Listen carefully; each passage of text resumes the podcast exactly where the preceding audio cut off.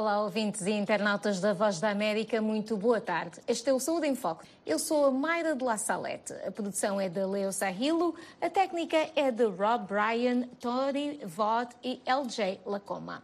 Esta semana, o nosso programa aborda o abuso sexual de menores, os impactos que tem, as causas, os traumas. A nossa convidada é a psicóloga Ana Panzo, a partir de Luanda. E temos reportagens sobre violência sexual em Angola e Moçambique, casamento infantil no Zimbábue e atualização sobre tratamento da Covid-19 aqui nos Estados Unidos. Mantenha-se na sintonia da Voz da América.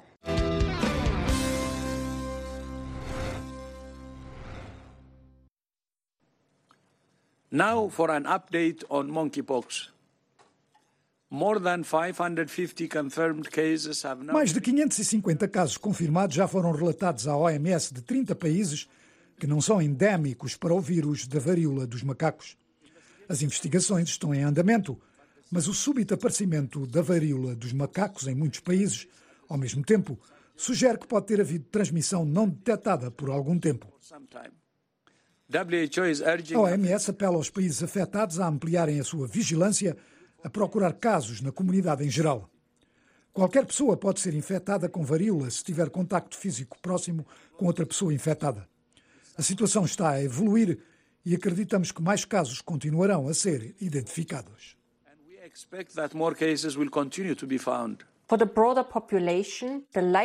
Para a população em geral, a probabilidade de propagação é muito baixa. Contudo, a probabilidade de maior propagação do vírus através do contacto próximo, por exemplo, durante atividades sexuais entre pessoas com múltiplos parceiros sexuais, é considerada elevada. A todos os países devem trocar os seus mecanismos de rastreio de contacto e a sua capacidade de diagnóstico e rever a disponibilidade de pequenas vacinas contra a varíola, medicamentos antivirais e equipamento de proteção pessoal para profissionais de saúde for health professionals. Clear... É essencial uma comunicação clara com os grupos de risco e envolvimento da comunidade em geral. Aqueles que estão infectados devem permanecer isolados até as suas lesões sararem completamente. Lesions heal completely. A maioria dos casos pode isolar-se em casa enquanto infectados e os contactos próximos de pessoas infectadas devem autocontrolar o desenvolvimento dos sintomas durante 21 dias após uma possível exposição. days after possible exposure. Aqui nos Estados Unidos, a discussão sobre a legalidade do aborto, do aborto, aliás, continua a ser tema. O Senado americano chumbou a proposta apresentada pelos democratas que pretendia transformar em lei federal o direito ao aborto. A votação aconteceu após a revelação de um esboço do projeto de decisão do Tribunal Supremo de Justiça que pode revogar a jurisprudência conhecida por Roe versus Wade, que legalizou o aborto há quase 50 anos. Álvaro Lugero Andrade apresenta a reportagem. As manifestações multiplicaram-se em reação à provável decisão do Supremo Tribunal de Justiça que pode derrubar a jurisprudência Roe versus Wade. Irina apoia os direitos ao aborto. Eu realmente prefiro que o aborto continue a ser um direito constitucional. É cuidado com a saúde. Eu não acho que o governo deveria meter-se entre ninguém e os seus médicos. O apoio popular aos direitos ao aborto aumentou ligeiramente desde que o esboço foi revelado num caso de estranha fuga de documentos do Supremo. Pouco mais da metade dos americanos, 53%, dizem que não querem ver a jurisprudência Roe versus Wade anulada. Mas em todo o país, muitos saúdam a provável decisão do Supremo. Jack Durbin é opositor ao aborto. Espero que mais bebês sejam salvos. É isso que quero. Eu gostaria que fosse completamente ilegal. Se Roe versus Wade for derrubado, o aborto será imediatamente ilegal em três estados e poderá ser proibido rapidamente em mais 19. Os democratas no Senado tentaram impedir isso com uma votação na quarta-feira sobre uma medida para proteger os direitos ao aborto a nível federal. Today's vote a votação de hoje é uma das mais consequentes que teremos em décadas, porque pela primeira vez em 50 anos, uma maioria conservadora e uma maioria extremista no Supremo está prestes a declarar que as mulheres não têm liberdade sobre os seus próprios corpos. Um dos maiores recuos em toda a história do tribunal. Mas os democratas não obtiveram os votos suficientes para aprovar a lei, apesar das objeções republicanas. Mitch McConnell, líder dos republicanos. Os nossos colegas democratas querem votar pelo aborto sob demanda durante todos os nove meses, até o momento antes do nascimento do bebê. Uma votação fracassada que só prova o seu próprio extremismo. Mitch McConnell prometeu proibir o aborto a nível federal se os republicanos ganharem o controle do Senado nas eleições legislativas de novembro. Enquanto isso, a Casa Branca alertou que se a decisão de 1973 for anulada, o controle da natalidade pode ser restrito e o aborto classificado como homicídio. Acho que estamos a correr um sério risco. Vocês ouviram que Mitch McConnell e outros republicanos no Congresso querem uma proibição nacional ao direito de escolha das mulheres. Os Estados Unidos são atualmente um dos sete países do mundo que permitem abortos eletivos após 20 semanas de gravidez.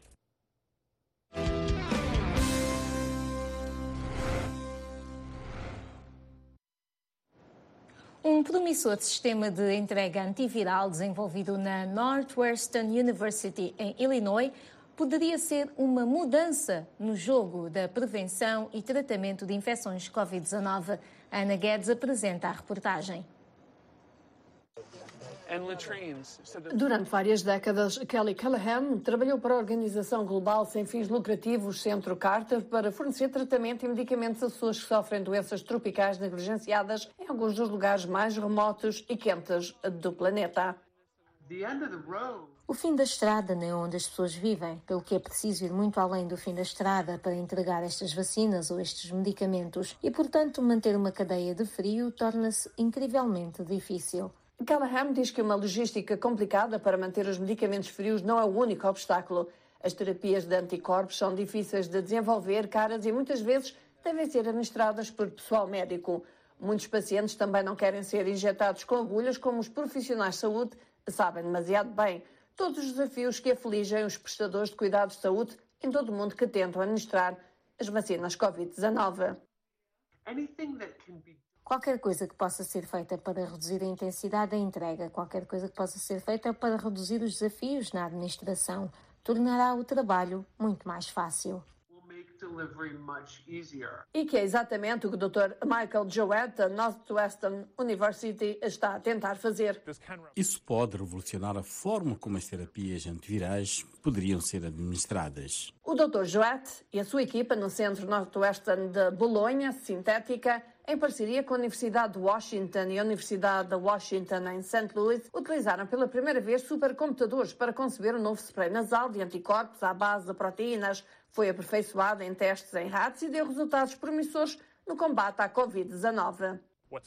O que é especial na versão que criamos é que é realmente eficaz na neutralização de todas as variantes de preocupação neste teste modelo. Os testes mostraram que o spray nasal da Northwestern ultrapassou os tratamentos de anticorpos do corrente com estatuto de autorização de uso de emergência da Agência Americana de Alimentos e Medicamentos, ou FDA, na sigla inglesa. O spray nasal da Northwestern manteve a eficácia por mais tempo e também reduziu o nível geral de infecção. Uma das características especiais desta terapia antiviral é que podemos tanto tratá-la como preveni-la. O passo seguinte, crucial para o spray nasal da equipa de investigação, que é mais barato de fabricar, não requer armazenamento a frio e pode ser auto-administrado, é determinar a sua eficácia nos seres humanos. Temos atualmente uma parceria com uma empresa de biomanufaturação para aumentar a síntese para testes e, em última análise, para a fase 1 de ensaios clínicos. Joette diz que o processo desenvolvido pela sua equipa poderia ser valioso na luta contra futuras pandemias. Isto pode mudar o jogo para muitos tipos de tratamentos, não apenas uma doença em particular. Poderia ser para várias doenças. Testes clínicos para o spray nasal para a Covid-19 poderão começar já no final do ano. Na semana passada, o nosso programa foi dedicado ao cancro do ovário, uma doença silenciosa que afeta muitas mulheres. Revisitamos o tema com esta reportagem de Nampula da Adina Soaleje. Foram as febres constantes, dores no baixo ventre, fraqueza e falta de apetite que fizeram com que esta jovem notasse em 2019 que não tinha boa saúde. E para ter o diagnóstico foi ao hospital na cidade de Climane, onde depois de vários exames e sem entender o que se passava, foi submetida à cirurgia. Mas apesar disso, os sintomas continuaram e acresceu-se ao aumento do tamanho do abdômen. Foi aí que veio o diagnóstico no Hospital Central de Nampula. Os médicos detectaram câncer de ovário. Começaram há muito tempo lá em Quilimane. Então começaram a andar no hospital. No hospital de Central Quilimane, na Munho. Então marcaram a consulta da psicologia. Começaram o exame até dia da operação. Operou depois foi para casa sentar. Uma semana, duas semanas, o dor começar de novo. O barriga começar a encher, o barriga começar a crescer. Aqui na bexiga está muito apertado. Também pesa essa barriga. Então, como em Kelimani não tem família para acompanhar no hospital, a irmã me chamou, vive lá de Nacala. Então, começaram a andar de Nacala no hospital central lá de Nacala começar o exame, até mandar escrever a guia, mandava para aqui na Ampula. Então começaram a andar no hospital de Nampula. Agora, com o diagnóstico, a esperança de cura da jovem está na realização de uma cirurgia e quimioterapia. Aqui na bexiga pica, aqui na barriga pica. Então, te expliquei ao doutor lá no hospital. Ela faz parte de uma lista de sete mulheres com câncer de ovário que estão em tratamento no Hospital Central de Nampula. O médico oncologista Sérgio Ferrão, um dos especialistas no tratamento de câncer de Nampula, fala da doença e principalmente os fatores de risco. É um cancro que afeta geralmente os órgãos de reprodução feminino, que são os ovários. Então, como se manifesta? Geralmente as mulheres. É hum, obesas, mulheres gordas, digamos, ou mulheres que já tiveram algum cancro de mama, colo do útero, por aí fora, essas mulheres são suspeitas, são, são um grupo de risco para ter o cancro de, do ovário. Além daquelas mulheres que fumam, bebem e e que e comem gorduras, uma dieta não saudável, né? digamos assim. Agora, clinicamente, como nós detectamos cancro do ovário? Clinicamente, a primeira queixa da mulher é ela sente, quando apalpa a barriga, sente no baixo ventre, sente uma massa, como se fosse uma bolinha. Ela sempre diz, está aqui uma bolinha. Né? Segundo, geralmente incha a barriga, aumenta a barriga. Quer dizer, o cancro do ovário produz, tira substâncias líquidos para fora. O cancro de ovário é silencioso. Geralmente demora a apresentar sintomas, por isso o apelo do médico é que as mulheres melhorem os hábitos alimentares e adiram ao rastreio para um diagnóstico atempado. Então, aqueles rastreios que as mulheres vão fazer no centro de saúde para o cancro de mama, cancro do colo do útero, ali pode-se aproveitar fazer também o rastreio do cancro do ovário. Não custa, é palpar seu abdômen e ver se tem lá uma massa ou não. As próprias mulheres, quando sentem algo da normal, no seu baixo ventre, quando dizem, ah, está doendo aqui, aqui no útero, está doendo aqui. Então, eu acho que é essa altura que elas têm que ir ao centro de saúde, que é para poder fazer as análises nessa altura. Porque só vem para aqui quando está tarde. Vem para aqui depois de dois anos de evolução. A gente pergunta quanto tempo começou? Dois anos. Dinampula para a Voz da América, Dina Sualenhe.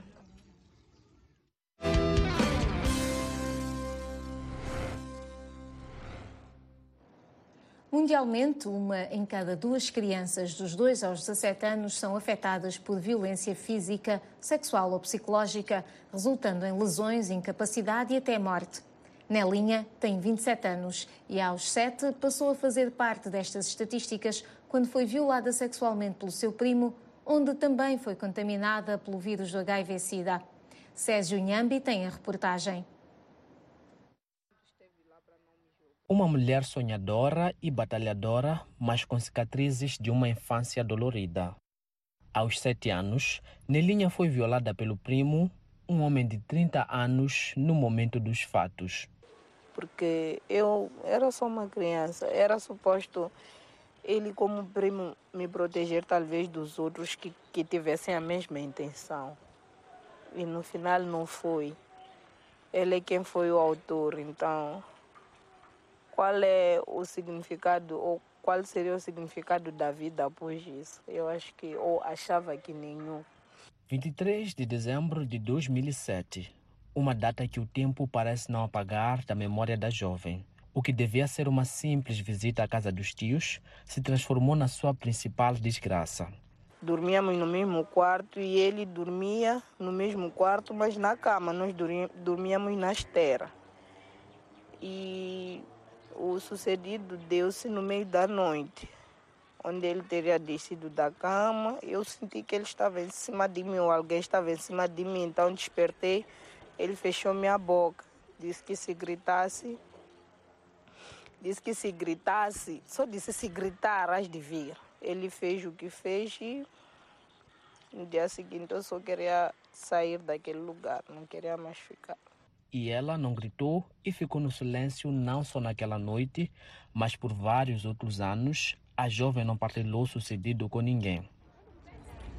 As Nações Unidas estimam que uma em cada duas crianças de 2 a 17 anos sofre alguma forma de violência a cada ano e 120 milhões de raparigas foram forçadas ao sexo antes dos 20 anos. Nelinha não foi a única vítima do seu primo, o homem também abusava da sua irmã, no caso, prima da Nelinha. Mas com ela, o destino foi mais cruel. Outra menina que também sofria violações por parte dele teria perdido a vida aos 14 anos, porque ambas partes depois fomos diagnosticadas uma, uma doença ou um vírus que contraímos no ato e ela não resistiu devido à imunidade dela. Durante a violação, Nelinha foi transmitida ao HIV-Sida, diagnóstico obtido aos 14 anos, exatamente no dia do seu aniversário. Para além de lidar com as difíceis memórias da violação, ela devia aprender a viver com o fardo da discriminação dentro e fora de casa. Após a violação, passei por momentos em que não podia passar mesmo por onde estivessem sentados homens, né? Para mim, todo homem era igual. Para mim, estar onde está um homem poderia se repetir o que aconteceu. Então, eu tinha que ter essas precauções todas. As pessoas falavam que ninguém ia me querer nessas condições. Até meu próprio pai me dizia. Então, tudo o que diziam, para mim era credível se diziam que eu nunca vou casar, eu acreditava que nunca vou casar. Outros até diziam que eu só ia viver 15 anos. Outros diziam que se eu tivesse um filho só ia durar 5 anos. Depois ia morrer, porque um filho gerado por uma pessoa HIV positiva não vive muito. Foram muitas coisas que ouvi falar e acreditei, porque não tinha informação. Quando contou o sucedido, a família optou por manter sigilo para não expor o violador, que até hoje não recebeu nenhuma denúncia oficial. A vida de Nelinha floresceu quando conheceu seu marido e, anos depois, a Associação Ishikawe, uma organização que apoia pessoas vivendo com HIV-Sida. Hoje, Nelinha é mãe, esposa, ativista, trabalhadora e estudante. Sonha se formar em medicina e a cada dia batalha para transformar esses sonhos em realidade e inspirar outras pessoas que passaram por uma situação similar. De Maputo, para a Voz da América, Sérgio Nhambi.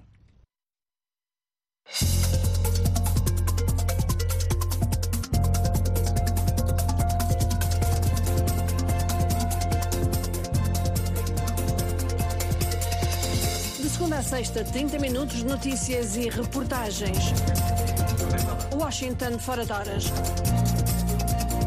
A voz da América em português, em direto desde a capital americana. Estamos mais perto de si. Vamos continuar com notícias. E o Saúde em Foco é todas as semanas à sexta-feira. Temos reportagens especiais que respondem às suas dúvidas, mas também temos entrevistas com especialistas que nos esclarecem sobre os temas que trazemos à discussão. Hoje vamos falar com a doutora Ana Panzo. Ela é psicóloga e autora do livro Agressores de Menores, Contextos e Perfis. Vamos falar sobre abuso sexual de menores. Pode deixar comentários ou perguntas nos comentários ao nosso programa, no Facebook ou no YouTube, conforme a plataforma em que nos vê. Se está a ouvir pela rádio, envie mensagem para o nosso WhatsApp, é mais um 202 251 9466. Hoje, do outro lado da linha, vamos ter a nossa convidada especial, a doutora Ana Panzo. Portanto, não se esqueça de deixar os comentários ou perguntas para a doutora responder enquanto falamos aqui com ela ou enviar mensagem para o WhatsApp mais um 202 251 9466. 30 casos de violência contra crianças foram registados em Malanges desde o início do ano 2022. Os dados são dos Serviços Provinciais do Instituto Nacional da Criança, o INAC, desta circunscrição que contabilizam mais de uma dezena de violência sexual. Isaías Soares tem esta reportagem. A violência contra crianças é um fenômeno que ganha contornos que preocupa as autoridades da província angolana de Malães. 30 ocorrências contra menores chegaram ao conhecimento dos serviços provinciais do Instituto Nacional da Criança INAC desta localidade de janeiro a abril deste ano.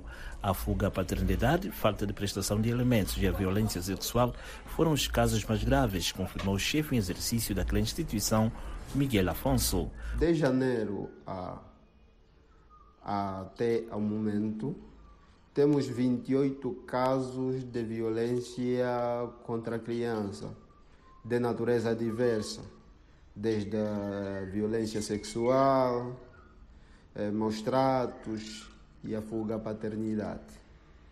Nós temos tido denúncias, temos tido denúncia, temos 11 casos de violência sexual, é, comparado ao ano passado, está, está, está, está a minimizar. O INAC e parceiros atendem e acompanham as vítimas de maus tratos. São a educação, a saúde, o GASFIG, que é o Gabinete de Ação Social, Família e Igualdade do Gênero, uh, o CASE, que é o Centro de Reintegração da Ação Social através da administração, uh, o SIC, nós temos trabalhado diretamente com esses órgãos para então solucionar todos os problemas relacionados à criança.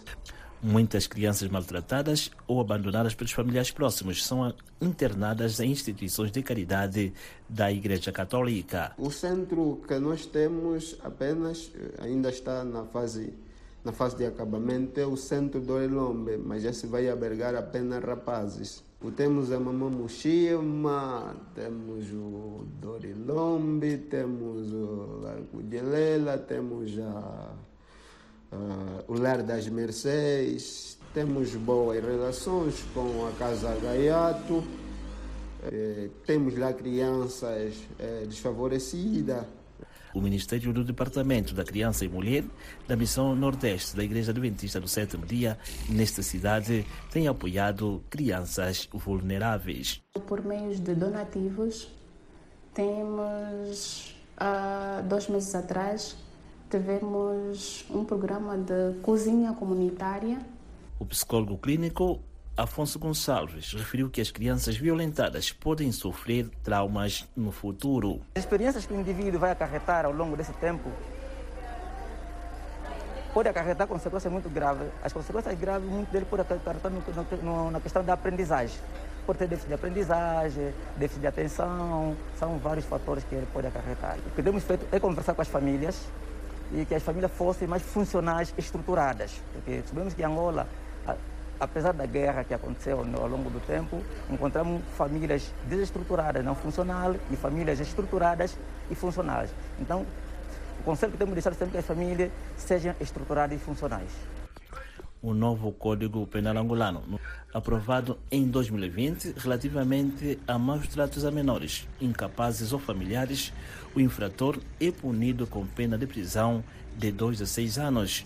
Se a pena mais grave não lhes couber por força de outra disposição. Isaías Torres Malandes para a Voz da América. As autoridades do Zimbábue dizem que mais de um terço das raparigas no país são casadas antes dos 18 anos de idade e em algumas zonas mais de metade são menores de idade. Os defensores dos direitos estão a elogiar uma nova lei que criminaliza o casamento infantil no Zimbábue pela primeira vez. Álvaro Lugero Andrade apresenta a reportagem. Portia Nomhula, de 19 anos de idade, é da área de Mbaire, perto da fronteira do Zimbábue com a Zâmbia e Moçambique. Ela diz que foi estuprada aos 15 anos de idade quando voltava da escola para casa. Engravidou e depois foi forçada a se casar com o agressor. O nosso casamento nunca foi da minha vontade. Fui forçada pelos meus pais. Eu era muito brilhante na escola, mas a minha vida foi estragada pelos homens.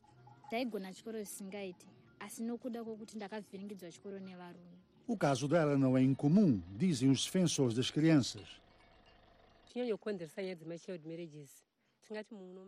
A principal causa dos casamentos infantis aqui é que as crianças caminham longas distâncias até à escola, cerca de 12 ou 13 quilómetros em cada sentido. Então, uma criança abandona a escola e, como não há nada para fazer, marcenaria ou costura, ela acaba por se casar.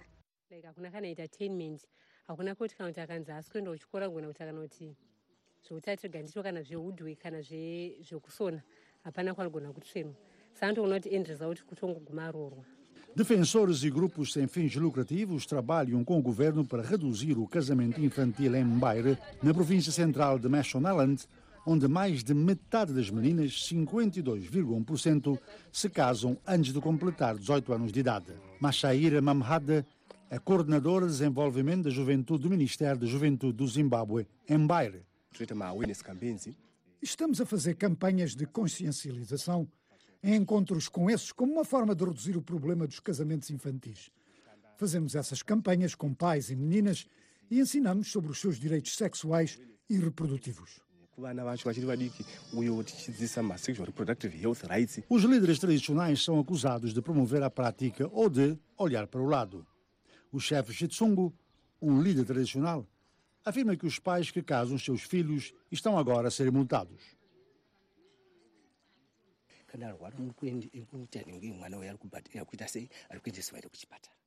Você leva uma criança para o hospital quando ela adoece.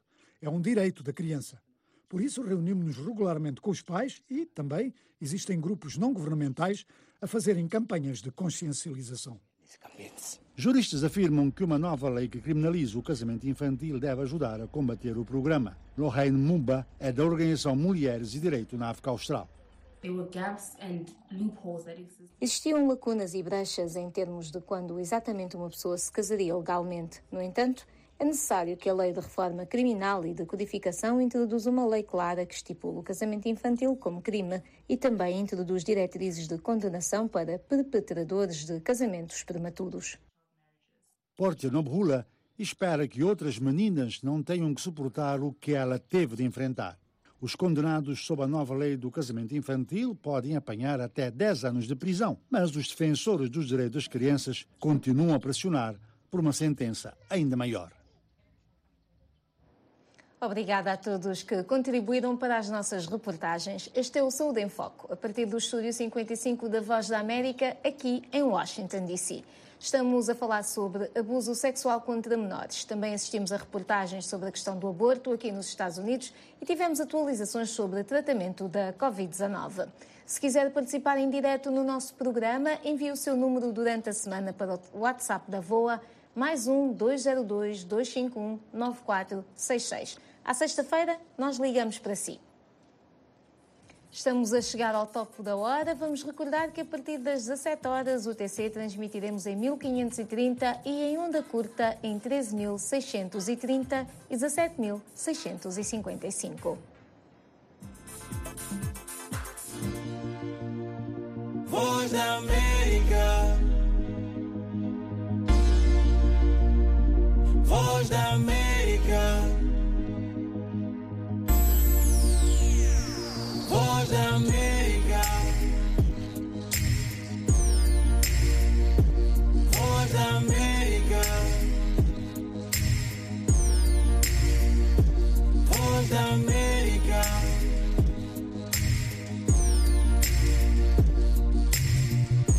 Voz amiga.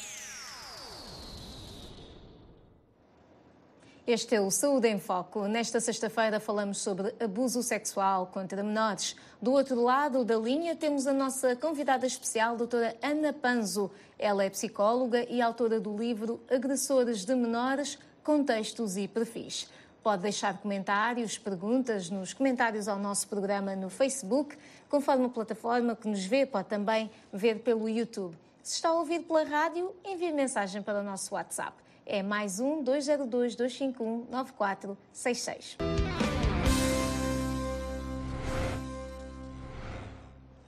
Muito boa tarde à doutora Ana Panzo, a nossa convidada de hoje. Bem-vinda ao nosso programa e muito obrigada por ter aceito o nosso convite. Boa noite, obrigada. E um obrigado também, boa noite sensível para os telespectadores da Voz da América. Muito obrigada, doutora. Nós temos estado a assistir neste programa a uma série de reportagens que mostram o quão vulneráveis as jovens mulheres são ao abuso sexual. Como é que o seu livro, Agressores de Menores, Contextos e Perfis, aborda esta questão? Sim, eu trago aqui no meu livro uma abordagem sobre o abuso sexual de menores mas eu preferi virar o meu foco para os agressores em vez das vítimas. Quanto às vítimas, muito se sabe, muito se fala, mas é necessário, achei que era necessário e de extrema importância conhecer o perfil de quem agride. Por que que agride? Quais são as motivações que estão por detrás deste indivíduo que agride crianças? E, e, e, o que, que a ciência explica acerca deste comportamento, que na verdade é um comportamento reprovável a todos os níveis. Nós estamos a falar de um fenômeno que na verdade acontece em todo o mundo, claro que em determinados países com maior índice em função de outros, e só para termos uma noção, cá em Angola os dados são alarmantes, de acordo com o Instituto Nacional da Criança, o INAC, que apresentou uma conferência de imprensa no mês de abril, apresentou-nos dados que são preocupantes. De março de 2021 até março de 2022, em Angola, foram abusadas crianças, ou seja, uma cifra de 4.706 crianças entre elas 75 do sexo masculino e 4.631 do sexo feminino, que na verdade já é um número alarmante. Claro, esses dados vêm da capital, mas também de outras províncias do país de Angola. Então, é só para dizer que nós estamos aqui a falar de um fenômeno que é preocupante, que compromete a vida das crianças, e por isso é que eu trago aqui no meu livro agressores sexuais de menores várias temáticas, onde eu falo, primeiro, do abuso sexual de forma geral, e quando nós estamos a falar de abuso sexual de menores, estamos a falar de um ato que envolve um agressor e uma vítima, onde normalmente o agressor tem uma diferença de idade abismal em relação à vítima e este ato nem sempre envolve o contacto físico. Também pode ser sem o contacto físico. De que forma? Aqui nós podíamos trazer, do ponto de vista da psicologia, o exibicionismo, que é aquela prática em que o agressor faz a exposição dos seus órgãos genitais de frente à criança, apesar dele não tocar na criança, também é um abuso sexual. Temos o voyeurismo, que a prática do indivíduo observar a criança nua e esta atitude acaba lhe proporcionando um determinado prazer ou uma determinada satisfação sexual. Então é só para vermos aqui que o abuso nem sempre envolve o contato sexual, também pode ser sem o contato sexual. Então eu falei de tudo isso, trago também aqui no livro as fases do abuso sexual de menores, que na verdade são cinco fases. Temos inicialmente a fase da atração e a fase do enamoramento, em que o indivíduo vai ganhando a confiança da criança e esse agressor pode ser tanto do sexo masculino como do sexo feminino. Há mulheres que também são agressoras sexuais. Só que a técnica, a tática de uma mulher agressora é totalmente diferente de um homem, porque do homem é mais agressivo, enquanto que da mulher é mais sutil. Depois da fase da atração, eu falo também no meu livro da, da fase da consumação do ato, que é aquela fase onde normalmente já acontece, já se dá o contato físico e ali a agressão pode ser vaginal, anal ou mesmo até com carícias ou a manipulação dos órgãos genitais da vítima. Uhum. Depois dessa fase, nós temos a fase da pressão psicológica, ou seja, o agressor, depois de consumar o ato e notar que corre riscos de ser descoberto, o que, é que esse indivíduo faz? Vai provocando ameaças na vítima de que poderá matá-la, poderá matar as pessoas que a criança normalmente ama, e a criança, com este receio, ela acaba por não denunciar o agressor. Exato. Mas também temos os casos de que a criança muitas vezes denuncia, mas infelizmente não é ouvida e nem sequer é levada em consideração a sua queixa. Vamos falar sobre isso mais à frente, doutora. Essa, essa, essa questão, exato. E, e há uma quarta fase. Há uma quarta fase que normalmente é uma fase difícil de se chegar, principalmente no nosso contexto. Hoje já temos aqui uma diferença muito grande, já um nível de consciencialização por parte das pessoas, que é a fase da descoberta. Infelizmente, existem vítimas que são abusadas durante muito tempo muito tempo mesmo quatro, cinco, seis, sete anos. E muitas vezes o agressor faz parte do contexto familiar, infelizmente ninguém percebe. Por um lado, porque a vítima não denuncia, e do outro lado, porque muitas vezes os familiares são desatentos com relação aos determinados sinais, tantos emitidos pelo agressor como pela vítima. E a quinta fase, que é a última, que é a fase da supressão do ato, ou seja, depois da descoberta, é de extrema importância que se separe o agressor da vítima. O agressor é responsabilizado criminalmente e a vítima deve ser ou deve ter o acompanhamento psicológico. Doutora, nós já vamos voltar a si. Uh, pelo, por estas cinco fases já temos aqui pano para mangas e a conversa que não caberá neste programa. Mas antes de voltarmos à conversa consigo, vamos a esta reportagem. Em Nampula, Moçambique, a violência sexual contra menores continua a ser negligenciada pelas famílias, exatamente como a doutora estava a dizer, que ao invés de denunciarem os violadores, fazem acordos com, com eles.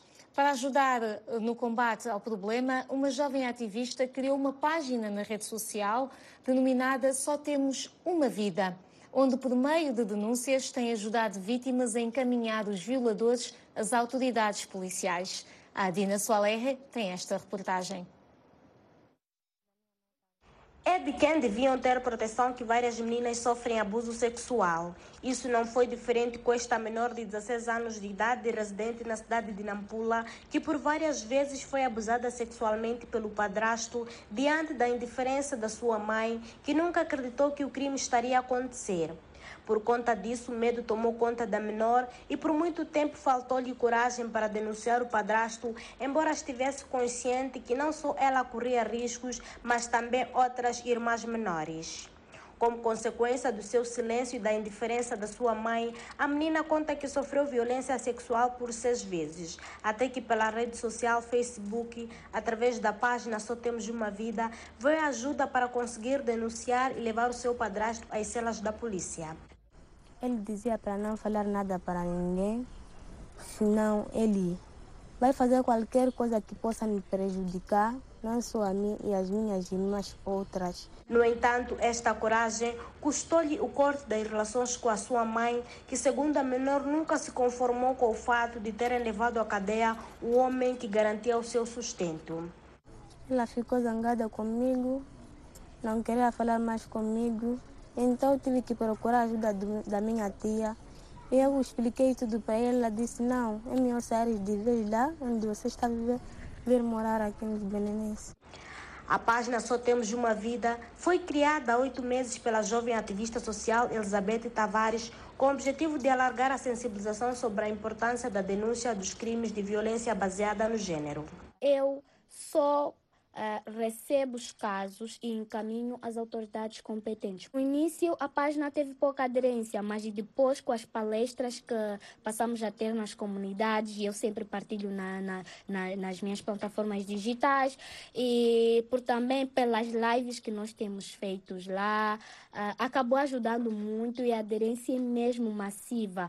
E a página virou como uma referência por parte de algumas pessoas. Uh, por, por isso é que elas fazem as denúncias por parte das páginas. Elizabeth partilha que não tem sido fácil convencer as vítimas de abuso sexual a denunciar, mas em meio a estas e outras dificuldades, conta que este ano já ajudou seis meninas a denunciar seus violadores à polícia. E o sonho da jovem é fazer mais as mulheres eh, que vivem com pessoas, com homens que são violadores, que são predadores, muitas das vezes elas dependem financeiramente daquele violador. Então não tem muito poder, não tem muita autoridade de dizer não, eu tenho que pôr um basta e ficam a esconder, a tapar o sol pela peneira, com a peneira. Eh, quando ela chega lá, tentam esconder o máximo, mas eh, como nós estamos aqui para ajudar, temos feito outra vez os encaminhamentos devidos e convencer tanto a vítima quanto a mãe a denunciar os casos. Em Nampula, a violência sexual de menores continua a ser negligenciada pela família, que ao invés de denunciar os violadores, entram em acordos. Esta realidade preocupa o Hospital Central de Nampula, que alerta para os impactos. Muitas das vezes o violador é uma pessoa próxima, é um vizinho, é um tio, é um primo, é um amigo, depois acabam entrando em algum momento em negociação com a família. Mas esta criança que foi violada acaba tendo percussões psicológicas, eh, acaba sendo eh, tratada por lesões graves da violência e é um trauma para o resto da vida. Dina Pula para a Voz da América, Adina Sualerre. Obrigada, Adina. E se quiser participar do nosso programa, pode deixar comentários, perguntas, nos nossos comentários ao programa aqui no Facebook ou enviar uh, para o WhatsApp da VOA é mais um 202 251 9466. Voltemos à doutora Ana Panzo. Doutora, está aí desse lado, não está? Sim, sim. Quando falamos em abuso sexual contra menores, há uma série de fatores a ter em conta. Na reportagem de Nampula, a vítima foi inclusive descredibilizada, descredibilizada pela mãe, peço perdão, uh, e era uma coisa que a doutora falava-nos há pouco. Pode falar-nos desse contexto socioeconómico que perpetua estes atos? Eh, com certeza. À volta do abuso sexual existem elementos ou fatores impulsionadores, não é? Que fazem com que esses elementos vão se propagando cada vez mais. Infelizmente, eu tenho, e eu tenho dito isso nos meios de comunicação social, nós, as mulheres que temos o papel fundamental dentro da família, infelizmente somos nós que, em alguns casos, acabamos por salvaguardar a integridade do agressor e não salvaguardamos a integridade da vítima. Em alguns casamentos, em algumas famílias, encontramos mulheres, como a, a, a, nossa companheira falou ali na reportagem, mulheres que são dependentes. Só que, atenção aqui, para além da dependência financeira, que é algo muito comum, nós temos um outro elemento que é a dependência emocional e que muitas vezes não é visível, mas há mulheres que são dependentes do ponto de vista emocional dos parceiros e do ponto de vista financeiro ou econômico. Logo, quando ela descobre situações como o abuso sexual, que muitas vezes a vítima é a filha, é a sobrinha, é a neta dentro de casa, por causa dessa dependência que ela tem pelo companheiro, ela prefere, não é, salvaguardar a integridade do agressor. Mas dizer aqui que é uma atitude reprovável. Por isso é que eu vi que como há uma tendência enorme de proteger o agressor, então eu preferi virar o meu foco para os agressores e não para as vítimas. Não significa, claro, que não atenda a vítimas, que não considere as vítimas. Considero sim, senhora. Então são esses elementos que, de certa forma, acabam eh, propagando o abuso sexual contra menores.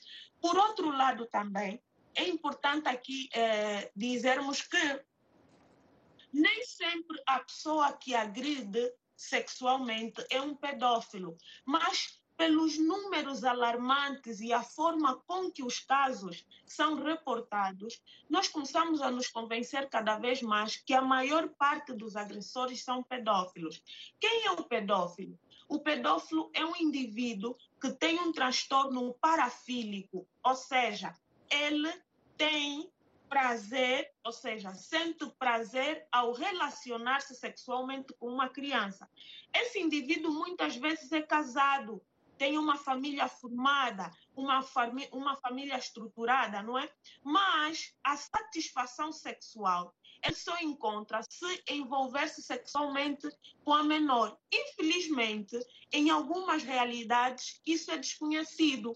Logo, as pessoas acreditam que se o agressor foi, foi descoberto num primeiro caso, ele promete, ele jura, faz-se acordos entre o agressor e as, as, a família.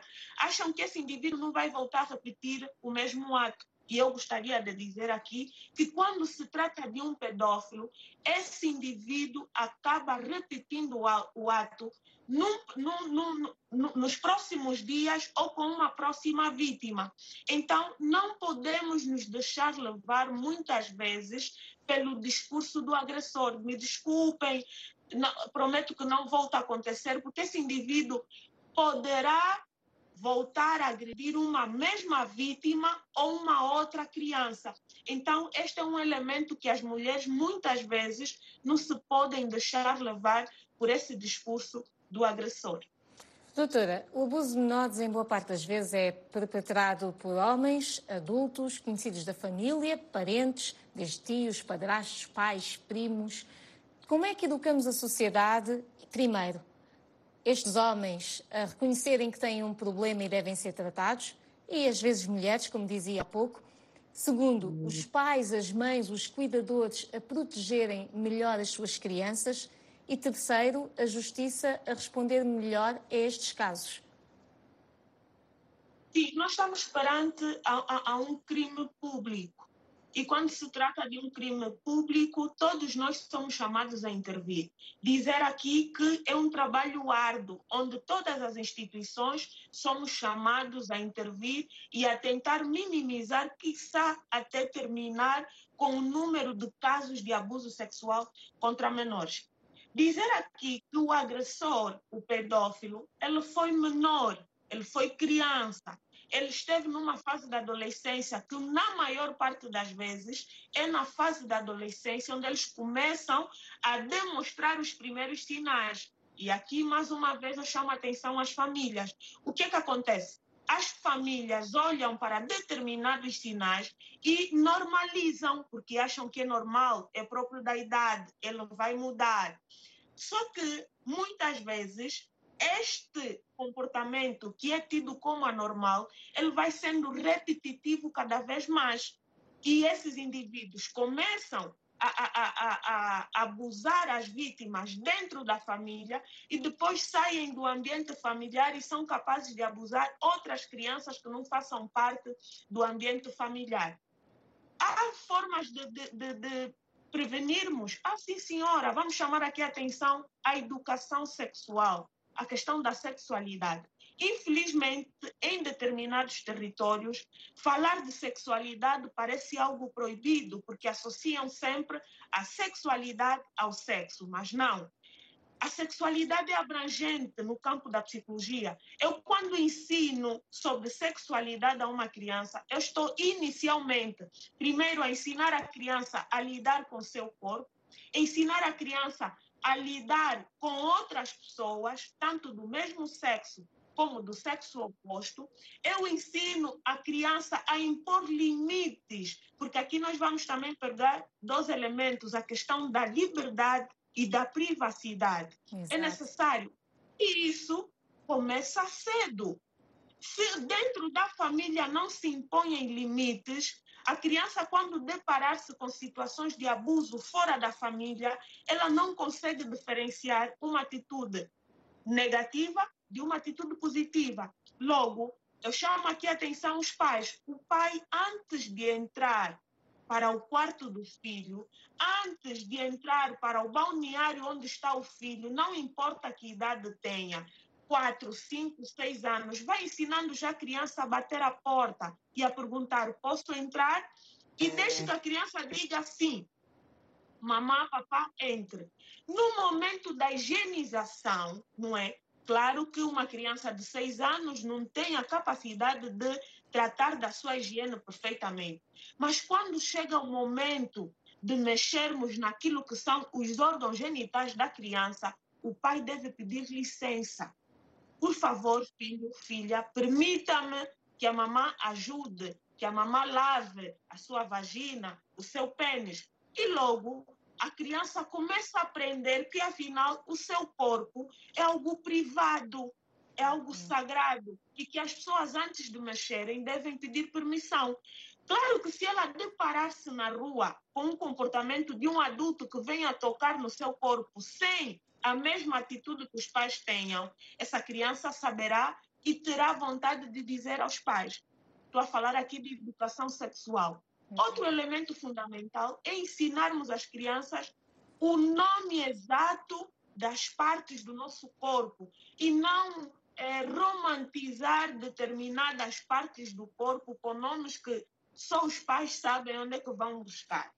Por exemplo, não é errado, e até porque é assertivo, ensinarmos a criança que ali onde sai a urina é a vagina, é o pênis. Isso aqui não é errado. Quando a gente ensina a criança a bolacha, o sambapito, quando alguém tocar na criança e a criança denunciar, muitas vezes quem ouve a denúncia não tem a mesma linguagem que a criança tem.